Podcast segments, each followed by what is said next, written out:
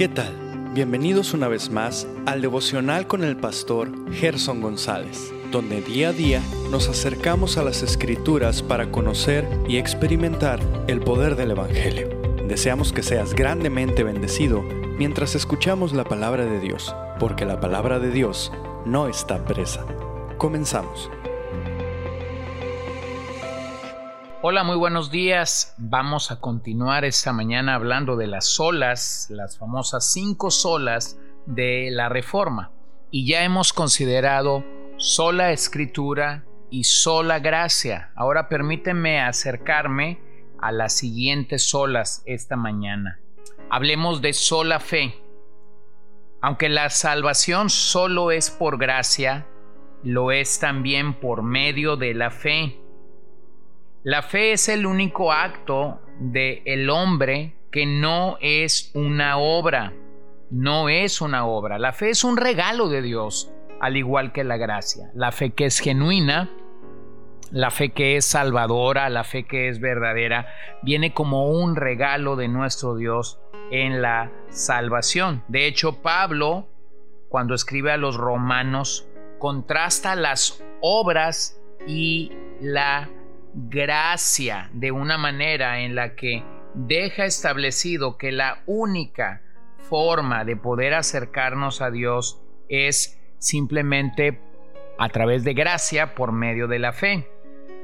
Esto es lo que aprendemos de el padre de la fe, del patriarca Abraham, cuando Génesis 15:6 nos dice, "Y Abraham creyó en el Señor, y él se le reconoció como justicia." Bueno, eso reconocer como justicia en el Nuevo Testamento tiene un concepto ah, teológico al que llamamos justificación, como Romanos 4.3 nos lo recuerda. Porque, ¿qué dice la escritura? Y creyó Abraham a Dios y le fue contado por justicia. Observa cómo Pablo trae el, el pasaje de, que, de Génesis 15.6 para reconocer que Abraham tuvo que tener fe. Es por medio de esa fe entonces que podemos decir que la salvación es por medio de gracia y no de obras. Una de las contradicciones mayores que la fe cristiana y la fe católica hasta el día de hoy seguimos teniendo es el peso que se les da a las obras. No hay ninguna posibilidad desde mirar el Nuevo Testamento de que la Biblia dice que ganemos o diga que ganamos el cielo por obras. Vamos a estar en la patria celestial por la gracia de Dios, por la misericordia, no por nuestras obras. Si eso fuera así, entonces cualquiera pudiera comprar su acceso al cielo. Esta es la sorprendente noticia del Evangelio. Dios declara justo al pecador aun siendo impío, cuando éste descansa por la fe enteramente en la persona y en la obra de Cristo. Bien, leamos lo que Pablo dijo en Romanos 1.16 y que siglos después Lutero encontrara y a través de este pasaje de las Escrituras el Señor tuviese misericordia de él. Porque no me avergüenzo del Evangelio, pues es el poder de Dios para la salvación de todo el que cree, del judío primeramente y también del griego. Porque en el Evangelio la justicia de Dios se revela por fe y para fe, como está escrito, más el justo por la fe vivirá. Citando al profeta de antaño, me refiero a Habacuc 2:4. Y vean cómo es que esta es la misma expresión que el autor a los hebreos asume un poco antes de entrar al capítulo 11 de Hebreos, al famoso capítulo de la fe. Aunque Romanos 1.16 al principio fue un acertijo para Lutero, porque su concepto católico de justicia apuntaba hacia un atributo de Dios que lo llevaba a castigar a todo aquel que era injusto. Entonces la pregunta de Lutero era, ¿cómo puede ser la justicia de Dios una buena noticia? Bueno, pues Pablo no habla de la justicia de Dios como el atributo que hace que Él castigue el pecado, sino la justicia que Él imputa a los pecadores, que Él otorga a los pecadores, que Él carga a los pecadores únicamente por medio de la fe. Pablo lo enseña claramente a los romanos y es la enseñanza que permea todo, absolutamente todo el Nuevo Testamento. Somos declarados justos no por hacer algo, somos declarados justos por creer. Así que la justicia que salva es completamente ajena a nosotros. Es puesta a nuestra cuenta cuando ponemos todas nuestras confianzas solo en Cristo.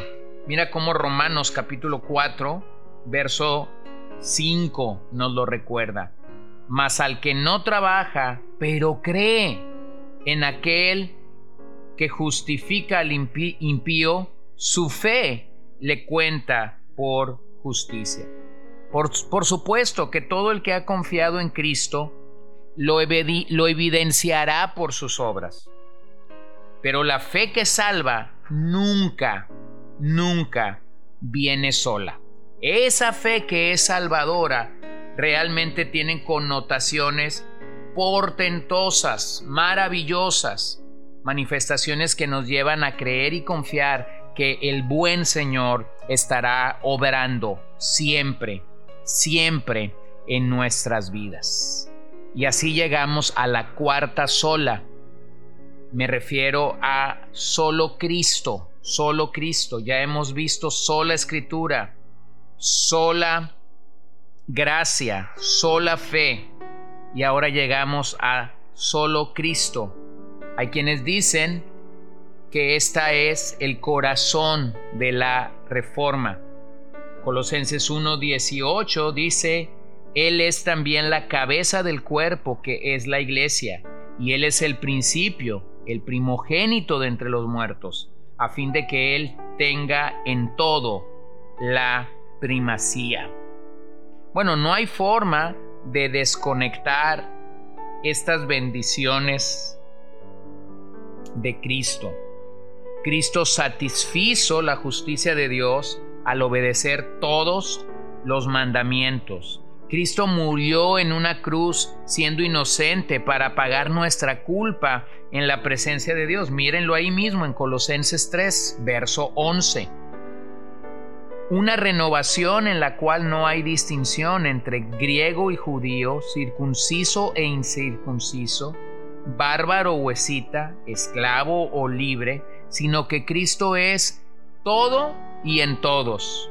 Entonces, como escogidos de Dios, santos y amados, revestidos de tierna compasión, bondad, humildad, mansedumbre y paciencia. Verso 15 y que la paz de Cristo reine en vuestros corazones, a la cual en verdad fuisteis llamados en un solo cuerpo, y sed agradecidos. Bueno, qué maravilloso que a través de Cristo tenemos entrada, tenemos acceso ante estas maravillosas bendiciones que las escrituras mismas nos comunican. ¿No te parece que estamos verdaderamente completos en Cristo, que no nos hace falta nada, toda bendición espiritual ha sido alcanzada a través de Cristo para el creyente, como Joel Vicky señala, solo Jesús, Dios y hombre al mismo tiempo, podía comprimir la eternidad del pago de nuestros pecados a través de su sufrimiento y muerte en la cruz. En otras palabras, ya no somos tratados por lo que somos, sino que somos tratados a través de lo que somos en Cristo.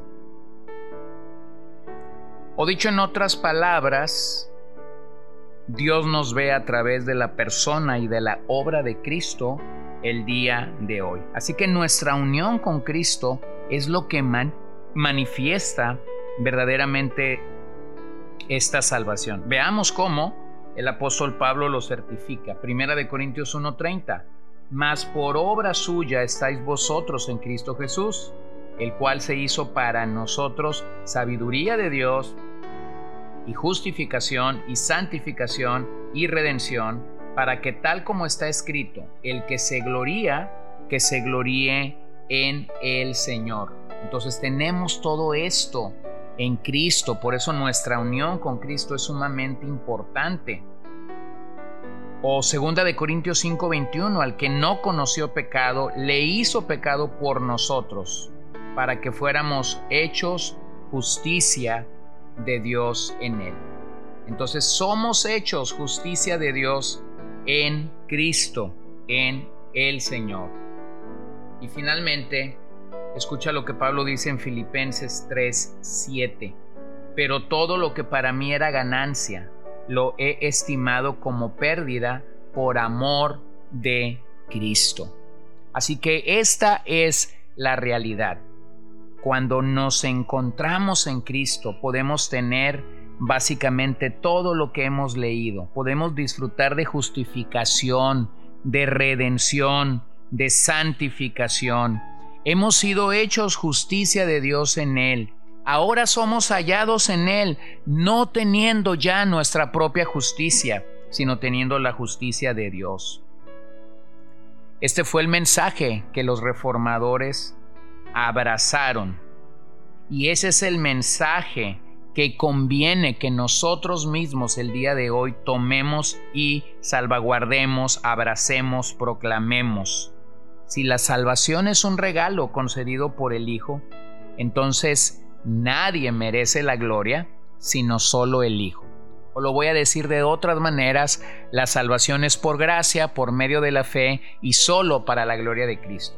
Así que cuando un pecador es salvo, el único que merece la gloria es Cristo, no el predicador, no el evangelista, claramente no el pecador que está llegando y que está recibiendo un milagro de vida para él, un milagro de resurrección, de gracia y de fe. Así que solo la gloria es para el Señor. Pero ese es el motivo de nuestro siguiente episodio. Así que tomemos estas cuatro solas que ya hemos revisado y afirmemos nuestros corazones, queridos amigos, en lo que claramente la reforma nos ha legado o el movimiento de la reforma nos ha heredado.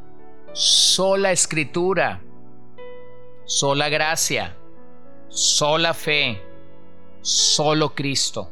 Estos son valores no negociables de la fe cristiana, son valores que necesitamos seguir anunciando, proclamando y manifestando en todo momento. Así que te animo a que puedas considerar venir delante del Señor y estar agradecido por todo lo que Él ha hecho en la cruz para nuestra salvación. Oremos. Querido Dios, gracias te damos esta mañana una vez más, como ya lo hemos, lo hemos dicho en capítulos anteriores, no idolatramos a estos hombres, no idolatramos a Lutero, a Calvino, a todos estos pre-reformadores, reformadores, hombres que tomaron en sus manos el momento histórico en el que se encontraban y que hicieron o sirvieron a la causa del reino de la manera correcta. Queremos seguirte a ti, y queremos realmente poder proclamar solo Cristo, nuestra unión con Cristo realmente es lo que hace que nuestras vidas cristianas puedan andar y caminar. Así que permítenos afirmar fuerte, clara y audazmente, sola escritura, sola gracia, sola fe, solo Cristo, y que el propósito de hacerlo sea todo absolutamente para tu gloria. En tu nombre oramos. Amén. Gracias por acompañarnos el día de hoy. No olvides compartir este devocional con todos tus conocidos y recuerda que puedes seguirnos en Podbean, Spotify y Facebook como CCBN Los Mochis para que puedas escuchar todos los mensajes, los devocionales y también seguir nuestras transmisiones en vivo. Esperamos que nos acompañes el día de mañana. Que el Señor te bendiga.